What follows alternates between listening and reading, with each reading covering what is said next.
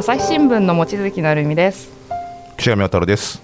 本日の楽屋裏は大阪のスタジオの方大阪コンテンツ編成本部の若手編集者の皆さんをお迎えしております。まずは編集者歴3年目中ほど雄平さんです。あ中ほどです。よろしくお願いします。もう一方4年目の後藤孝之さんです。よろしくお願いします。お二方簡単にまずは自己紹介をお願いできますか？あちょっと待ってください。あのその前にあの望月さんも今初めて、えーぶっつけで MC やってもらってるんですけど、はい。あの初登場ってことでじゃあまず望月さんの自己紹介からいきましょうか。はい。えーっと私は2014年の入社で今、えー8年目年齢は30歳です。えーっと初任地は岡山で1年間過ごして、えーその後山形で3年間計4年間記者をやりました。でその後に大阪に来て紙面編集などの仕事をしています。じゃあ続いて後藤さん。あ私ですかね。はい。あそれで簡単に、はいあの私は、えっと、編集者歴は4年目になりました。後藤と言います。あの若手の会と言いましても私はあの入社は10年目になりまして、えっと32歳ですちょっと若手といってもちょっと甘えられない年次になったのかなと思ってきてます。はい。紙面編集今主にやってるんですけどワイワイガヤガヤとですね社会面っていうところを作るのが好きです。じゃあ次中戸さんいきますか。あじゃあ、えー、と最後になりました、えー中ほどです、えー、と2011年に、えー入社しまして、えー札幌前橋神戸名古屋で主に事件の取材をしてきましたであの編集者は、えー、と2019年からあの編集者として働いていまして今あの3年目になります、えー本日はよろしくお願いします。はい。まあそんな感じでですねあの若手の皆さんをお迎えして僕だけ8年目でね編集者歴8年目で若手でも何でもないんですけどあの今日はね皆さんを集めてどんな話をしたいのかと言いますとですねまあ、この楽屋裏ですね、このまあ音声チームを中心にこう、まあ、コンテンツ編成本部の皆さんにもまあ何人か今まで出演してもらってるんですけど、えーっとまあ読者とかねリスナーの皆さんにまあどんな人たちがこう紙面やデジ朝デジのページを作っているのかと知ってもらえたら親しみを持ってもらえるのかということで、まあ、こうやって来てもらってるんですが、まあ、大阪の、ね、こう若手の皆さんにもこんな面白いやつがいっぱいいるんだぞっていうのを今回はこうこの今回の配信を通してこう皆さんに知ってもらえたらなと思って集まってもお忙しい中ね集まってもらいました。はい。どうですか、望月さん、なんかお二人の印象、こそうですね。あのこの職場でとしてはその後藤さんは同期で中尾さんは後輩なんですけどまあなんかう、2あ人そうなのか、そうなんですよ。なんですけどなんか2人いつも仲良さそうに喋って楽しそうにしているなっていそうイメージですね。はい、そんなイメージありますか、うん。もうごっさんごっさんって言ってますね普段。ああ、なるほど、はいはい。名古屋の時からの。あそうなんだよね、そうですね名古屋の時から仲良くさせてもらいます、させてもらってるってよ、あそうですあの5年来？結構長い付き合いになりましたね。うん。はい、でそんな中ほどさんね、まずはちょっと元消防士という異色の経歴だというふうにお聞きしてるんですけども、なんとそうなんですね。ね。私あの元消防士の経験経歴がありましてですね。お？の 皆さんリスナーの皆さんも多分あのえマジかと思ったと思うんですけど元消防士なんですね。いやそうと転職する人って、してくる人ってね、朝日新聞多いんですけど、僕もす、ね、新聞社とかね、テレビ局とかの同じような業界から来る人多いんですけど、おそらく消防士っていうのは、おそらく朝日新聞でもね、なんか数少ないとかして、おそらく一人なんじゃないかなと思うんですけどね。あ多分元消元消防士から元消防士の記者っていうのは多分いる？いないんじゃないですか、ね、いないよね多分ね。警察官はなんか聞いたことありますけど。はいはいはい。そう多分消防士はうん。おそらくはい。日本で日本で私だけかな、はい。日本で。かっこいい。かなと思います。えっとえ東京消防庁にいましたね。あ東京ですか、ははい。いはいはい。えっと一応あの高校卒業して、うんえっと2002年ですねに東京消防庁に入庁してで8年間、えー勤務しました。はい。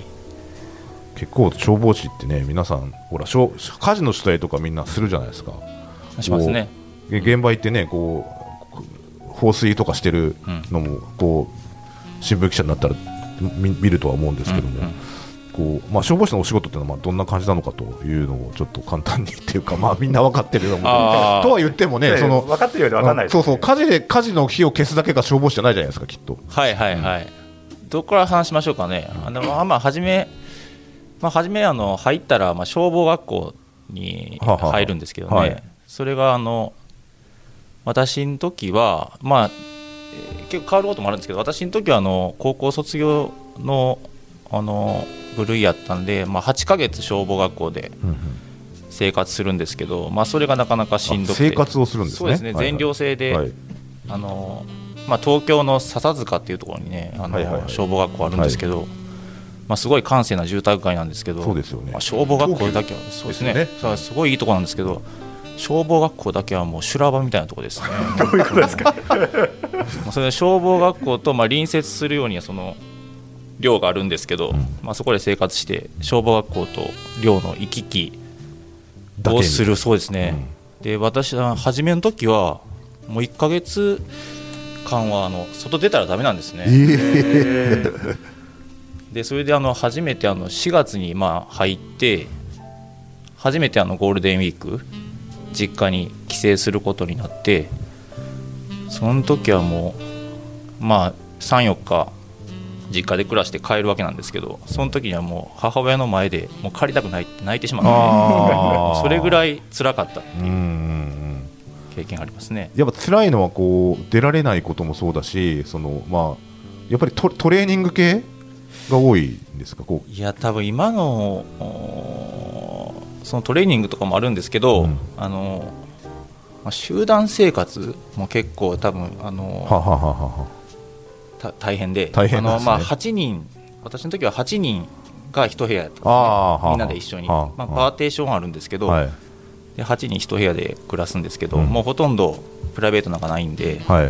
まあ、そういうのから辛いですよね、はい。結構多分想像すると、まあ、トレーニングもそうですし、うん。であとなんかあの出たり入ったりするときはあの毎回教官室っていう、まあ、教官がいる部屋うん。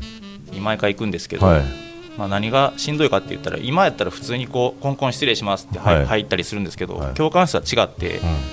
まずあの入り口のところで申告しないといけないんですよ。は例えばな、まあ、私629期っていう規制なんですあはいはいはい。多いですね。でそうやってあの入るときに629期1組人番何番中ほど雄平あの何々教官にあの用があってまいりましたとかって申告して入ってうんもう動作も全部決まってるんですけど、はいまあ、そういうとこからも厳しいんで、えーすごいですね。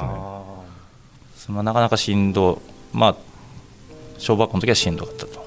でそれからまあ8ヶ月終えてあの所属配置、まあ、所属に出されるんですけど、まあ、あの東京消防庁は81の消防署があって私はあの北区のあの滝野川消防署というところうんにあの配属されました、うん。であの滝野川っていうところはですねうん何が有名ですかね。ど北多分。古川古川庭園って言ってもわからないですもんね。ちょっと。あまあもしかしたら東京の人は分かるかもしれないですけどね。そうですね。飛鳥山とかの桜の名所なんですけはははど、はは。まあ JR の駅で言ったら上中里っていうまたあはいはい。京浜東北線？そうそうですね。はいはい。まあすごいちょっわかりますとマイナーなところなんですね、うんうん。まあ、それであの結構あのその北区の滝野川っていうところは結構あのまあ古い町並みというか。下町のイメージですよねですね。北区っていうとね。それであの結構住民の方の防災意識も強くて、うん。まあ高くて、うん。だからその火災とかも少ない。比較的、うん。なるほどね。較的というかもう、うん。東京消防庁の中でもだいぶ少ない方やったんで、ん。そんなにあの大きな火災っていうのはなかったんですね。うんうんうん。はい。8年間いて。はいはいあそうですね。ん。やっぱ結構その住民の意識みたいのってすごいありますね。大事ですよね。そうですね。消防団がねすごい強かったり強いっていうかねこうああそうですさね活動が盛んだったりとかする地域もあるし、いはいという中でですけども、あのーまあ、そんなこんなで今、そんなし中本さんが今、新聞社に勤めてらっしゃるんですけど、はいいやけ結構、いやそこのこう経歴なんでっていうこうら、ね、消防署っていうと、消防、まあね、公務員だしこうあ安定してるイメージもありますけど、ああそうですね、えっとあーこれはえっと私のあれか。あ詳しく喋った方がいいかな。要するにあの私あの高校卒業してあの、まあ、消防官になってでその間にあの、まあ、夜間大学に通ってまあ、それが、まあ、私の顔には全然似つかわないんですけどあの文学部のあの英米文学科に通って 声だけですからね。まあ、文英文科なんですね。そう英文科なんですね、はい。はい英語喋れないんですけど、ははい。いはい。それで、まあ、その大学通ってるうちに、まあ、その文学とかそういうのにちょっと、うん。うんまあ今日関心というかうん。持ちまして、まあ、それであの、まあ、消防高校入ってずっと消防の世界やったんで、まあ、消防の世界だけじゃなくてももっと色の,、まあその世界から出ていろいろ見聞きしながら書く仕事って素晴らしいな、いいなと思ってですね、うんうんそれであの転職しようと思いましたね。はいはい。そう文章を書くのを書いてみたいと。そうですね、うんうん。あの当時も、えっとまあ、消防官の時からなんかまあまあなんかまあ趣味でまあ小説とかも書いたりしてでまあ職場の人に見てもらったりとか、うん。そういうこともしててですね。まあそういうのも延長そういうのもあってですね、はい、はい。ちなみにどんな系の小説が好きとかあるんですか？あーどんな系？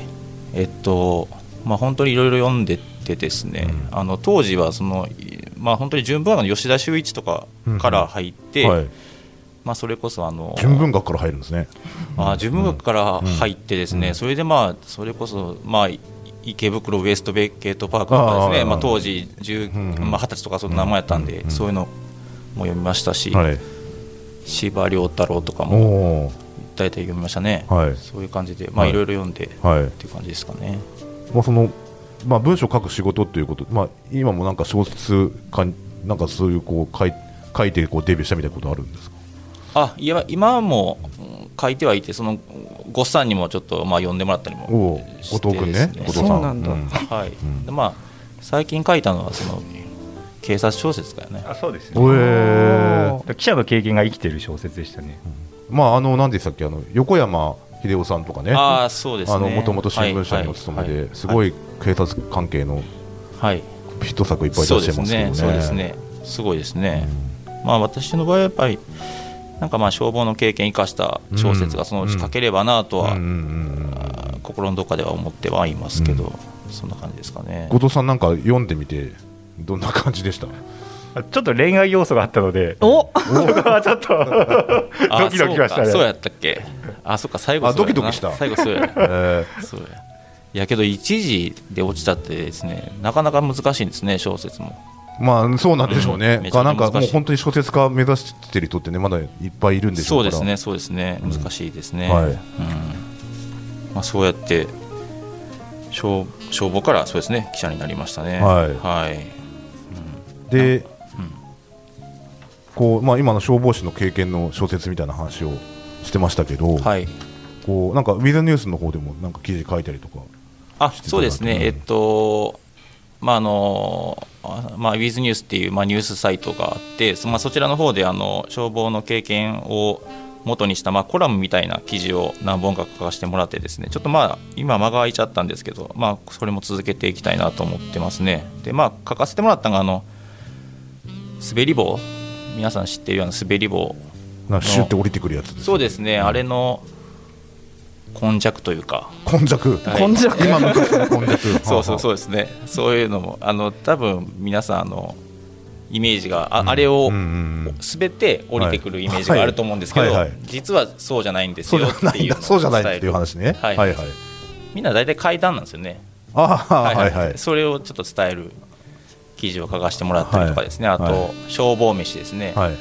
ご飯？えそうですね、うん。私があのいた当時はその、まあ、滝野川やとですね、えー平日やと、まあ、夜と朝のご飯を作って、うん。まあ、土日とか祝日やと3食ご飯作ったりするんですね、うん。でそれであのなんかあのなんていうんですかそのそれで大体大体、まあ、料理とかを覚え教えてもらってですねでやるんですけど、まあ、そういうあたりの食事の話とか、うん。を書かせてもらったりあとうんうん。うん筋トレですね、うんどうやって消防士の人が筋トレしてるかっていうのはい。を書かせてもらったりしましたね。あのまあ、今、滑り棒っていう話出ましたけど、はいはい、あれななんで皆さんみんな滑り棒のイメージあるんでしょうか？ねなんかドラマとかで出てくるのかな？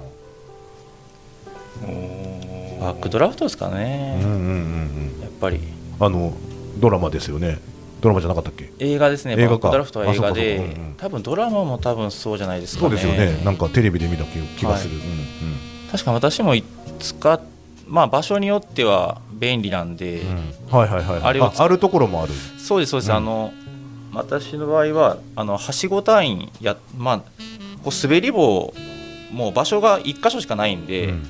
当たり前なんですけどその滑り棒の近くに自分が乗ってる車がある場合は滑り棒を使った方が早いじゃないですか、はいはいはいもちろん。はいはいはい。けどこっちにあこっちとかその滑り棒がない ない方の車に乗ってる人たちは滑り棒を使ったら遠いじゃないですか、はいはい。あ当たり当たり前だ、はいはい階段使った方がはい。早い、はいはい。だからどっちが近いかみたいうな。そどっちが近いかみたいな話で 私の場合はそのはしご隊員やった時もあるんでその滑り棒を使って出場し出動してた時もああったんで、うんうんうんまあ、やっぱやっぱりなかなかなかなかそのなんていうんですか気合が入るというか滑り棒を使うとやっぱり違いますよね。違うんですかやっぱり？あ違いますね。やっぱりこう、うんうん。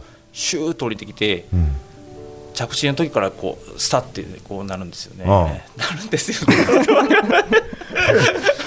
なんとなく分かる気がする。分かる気がする。まあそこからその映画のワンシーンが始まるみたいな感じですよね、はいはいはいはい。あの出動指令がこうかかってるわけで、天井からうんこう指令が流れてくるわけですよ、うん。と帰宅出荷法とか言って、うんうんなんとか出荷うんなんとかバーって降りながら降りつもそこから妨害とか着想して出動するわけなんですけど、まあ、そこから、まあ、モードに入るわけですね、うん。だからまああながちさんのシーンも間違ってはないですよね、うん。だから。ななんとなくその私絵絵になる感じありますよね。ありますね。で階段だとほら片足ずつ下がっていくからこうバッと構えることないですけど、はいはいこうはい滑り棒と両足で着地するんですよね。そうそうそうですね。だからこうそこからこうぐっと踏み込むというか そうね。そんな感じは そんな感じちょっと無理やりつなげてみましたけど、ええ。そんなは感じのイメージですね、い、でまあ滑り棒とねいろいろこう記事をまあそれはまたちょっと後で PR してもらうとして、はい。なんか他にもあるんですか？そのなんか救急隊員っていうとねやっぱりこう、はいはいはいコロナとのこうしょ救急の方もあ救急の方も消防署だとねこあそうですそうですあるんですよね。ええ、あの私はですね、まあ、もちろんまあポンプ隊からあの大体始まるんですけど、でまあ、ポンプ隊と救急隊で、まあ、さっき話してたあのはしご隊と、あと指揮隊、最後、指揮隊の伝令っていう仕事をやらせてもらって、はいで唯一やってないのはレスキュー隊って、皆さんあのご存知のオレンジ服着た、うんうんうん。オレンジ服であの東京のの場合はですねあの右かな、右腕にあのワッペンがついてて、ね、セントバーナードの。はいはいはい。あのワッペンがついたあのあのレスキュー隊員にはなれなかったんですね、うん。選抜試験受からなかったですね。やっぱ難しいんですかあの選めっ抜試験ちゃ難しいですね、あの例えると、ですね、あうん。の司法試験には体力試験があるみたいな感じ、司法試何でも勉強しなきゃいけないじゃない司法試験ぐらい難しい学科があって、うん。それプラスその実技みたいのがあるってこあとですか？実技体力試験ですね、うん。だから私の中ではもう、多分多分っていうか、東京消防庁のそのレスキュー隊員の選抜試験っていうのは、多分相当難しいと思ってて。はははまあ、その何を学科で何を問われるねんとは思うと思うんですけど、もう、まあ、消防活動からその資機材の諸元性能っていうんですけど、うん。もうそういうのからすべて問われるんですね、うん。例えばなんかロープを何キロで引っ張ったらうん。破断っていうんですけど、ん。その切れちゃうかとか。理系みたいな要素もあるそういうのとかあと三連はしごってこう伸ばすはしごがうんうん。ご存知だと思うんですけど、うん。それが何メートル伸びるとか、うん。そういうのを事細かに問われるんで、うん。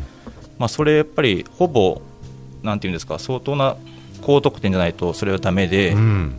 でそれに加えて体力試験があるんで、うん。体力試験も、まあ、1500メートルとか、うんうん。あと懸垂とか、うん。まあ、それこそまああの漫画であの「めぐみの大悟」って、一時期あの、まあ、い連載してたんですけど、うん。まあ、その中にもあのその選抜試験の様子っていうのは出てるんですけど、うん。まあ、そのせ体力試験も相当レベルが高くないと通らないと、まあうん、例えば懸垂とかやったらまあ20回はできないと厳しいし 1500m もだいたいまあ4分50は切れないとちょっと厳しいかなっていう感じなんで、私の場合は4回ぐらい受けたんですけど、うん。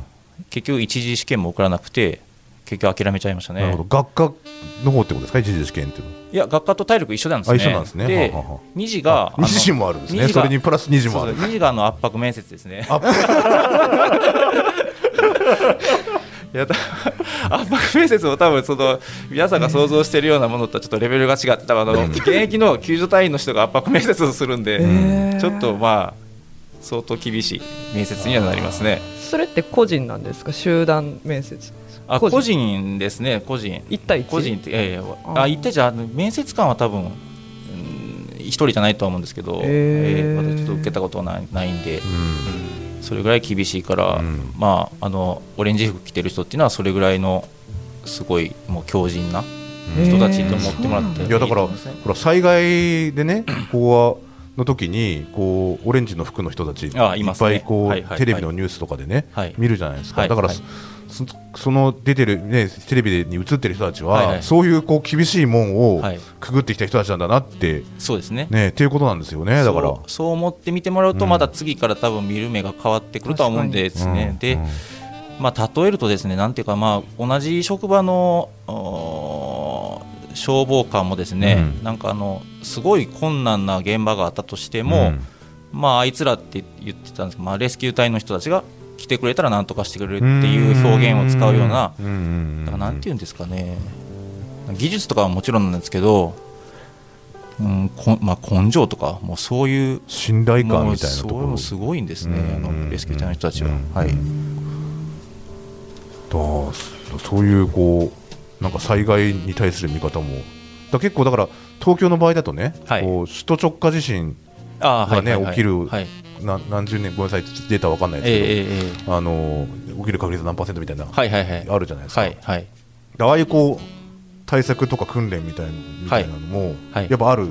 あそうですね。あの私がいた時からもその今岸上さんがおっしゃったような何パーセントとかっていうのはずっと言われてて、うんはい、私の時は確かまあ今もずっと変わらないと思うんですけど、うん、確かの10年以内になんとか7割とか、はい、そういうのはずっと言われててで私の時もそれはずっと変わらなくてですね、うん、それまああのそれ対策はもちろんしてるんですね、うん、で北区先ほど北区の話もあったんですけど、あの北区その、まあ、住宅密集地も多いですしであのなんていうんですかその、まあ、今はもっと進化してると思うんですけどその炎症シミュレーションとかってそういうシステムもあって例えばまあここから出荷してその時間とともにどれぐらい炎症するかっていうシミュレーションとかもあったりして、そういうのも使って訓練したり、あとあの東京消防庁の場合はあの近県、まあ、近県に住んでる人も結構多いんで、はい、あのまあ、実際、その交通機関が寸断されたときにどういうふうに参集してくる、あ集まってくるかっていうその参集訓練っていうのもやるんですね。だからそうやって備えてはいますね。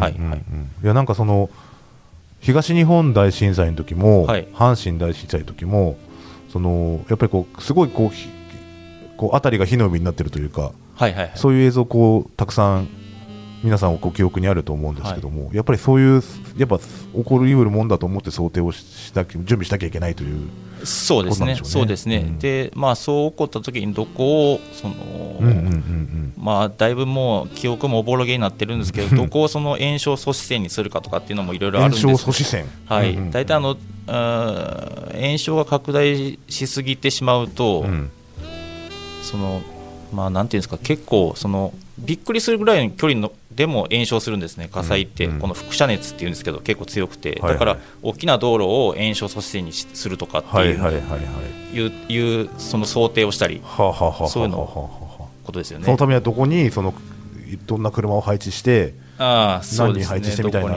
そういう話ですね、はいはい、そうです、す。ごいです、はいはい。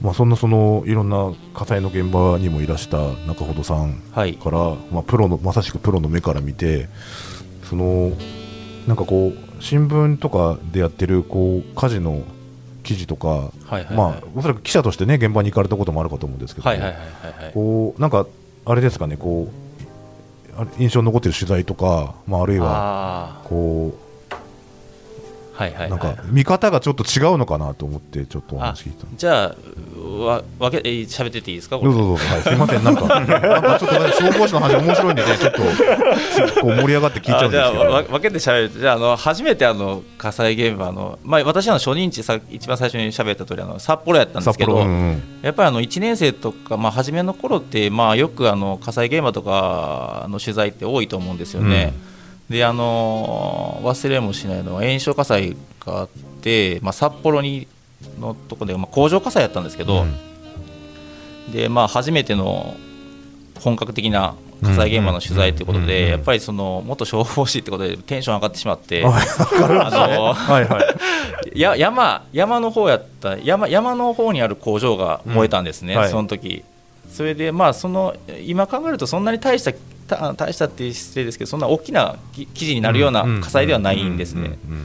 でまあそれで行ったんですけどやっぱりその火を見て火を見たというか火の近くにやっぱり行きたくて。あええ。そういう意味。はい。行きたくてそれまあ警戒線が張られてたんですけど、うん。まあそこからやっぱ入れなくて、うん。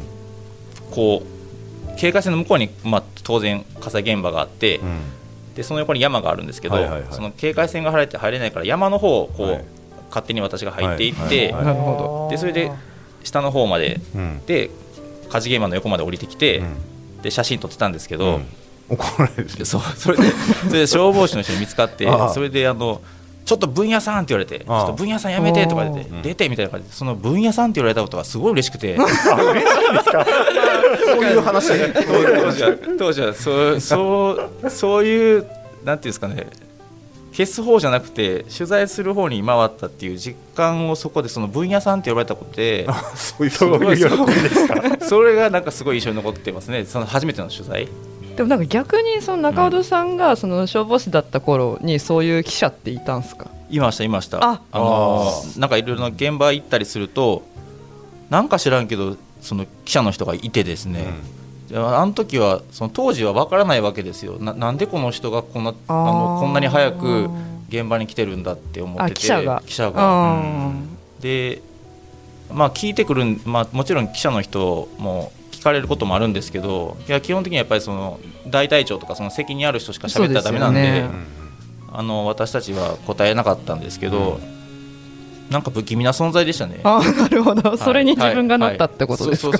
なるほど。いやそのもうちょっと聞きたかったのはその大きな火事の事件火事とかね起きてまあ記事になるはい。だったりとかね、はい。取材にしたりとかっていう中でこう我々とし新聞記者としてはこう火元は何であはいはい。そのどういうふうに炎症してまあそのあとは怪我人がどれぐらいいるのかみたいないところがこう取材のポイントになるじゃないですか、はいはい。そういうのもこうなんかこう違うのかなこう見方が違うのかなと思ったりはしたんですよね。こう取材をしていく過程ではいはいはい。こうあきなんかこれってもしかして火元こうかもなとかあー。これはちょっと大きくなるなとかそういうこあうみ視視点ってあんのかなと思ってちょっと同じ消防士として、ー大きくなる、こういろんな現場を見てきた中ではいはいはい。なんかし視点が違うのかなと思ってあー視点がだから取材の仕方は多分違ったと思うんですよ、うんうんなるほどなるほ初め大体その火災があったって時に大体その、えーどの記者も同じなんですけど多分あの消防に問い合わせると思うんですよね。そうですよね。し指令センターとかにそうんうん。けどあんその時に一番私が心がけたのはまず電話し初めの段階で電話した時に、うん要するに119番。うん。119番が何何歩入ってますかっていう聞き方をしててというのもあの、まあ、あの実際の現場でもそうなんですけど、はい。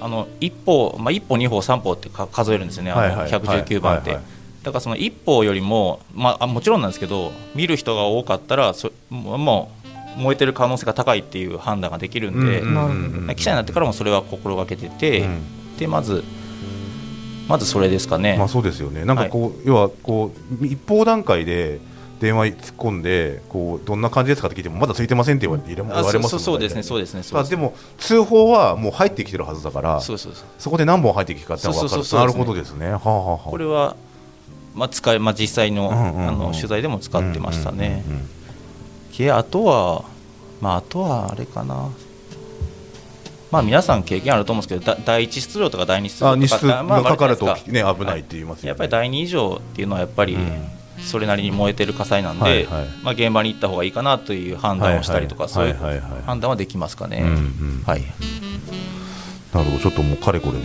こう BGM も切れそうなんででちょっとまだまだか消防士と火事の話も聞きたいですしあと 望月さんとね後藤さんの話は全然聞けてないのでね。そうですね。ちょっとまた次回にこうお 持ち越そうかなと思います。予想外に盛り上がりましたね。ね盛りね盛り上が盛り上がると思ってたの思ってたの。あ、うん、でこんな感じでちょっと一回目締めますんでまたよろしくお願いします。ありがとうございました。あありがとうございます。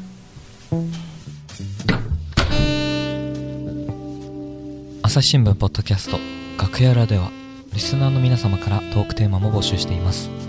ハッシュタグ朝日新聞ポッドキャストでつぶやいてください。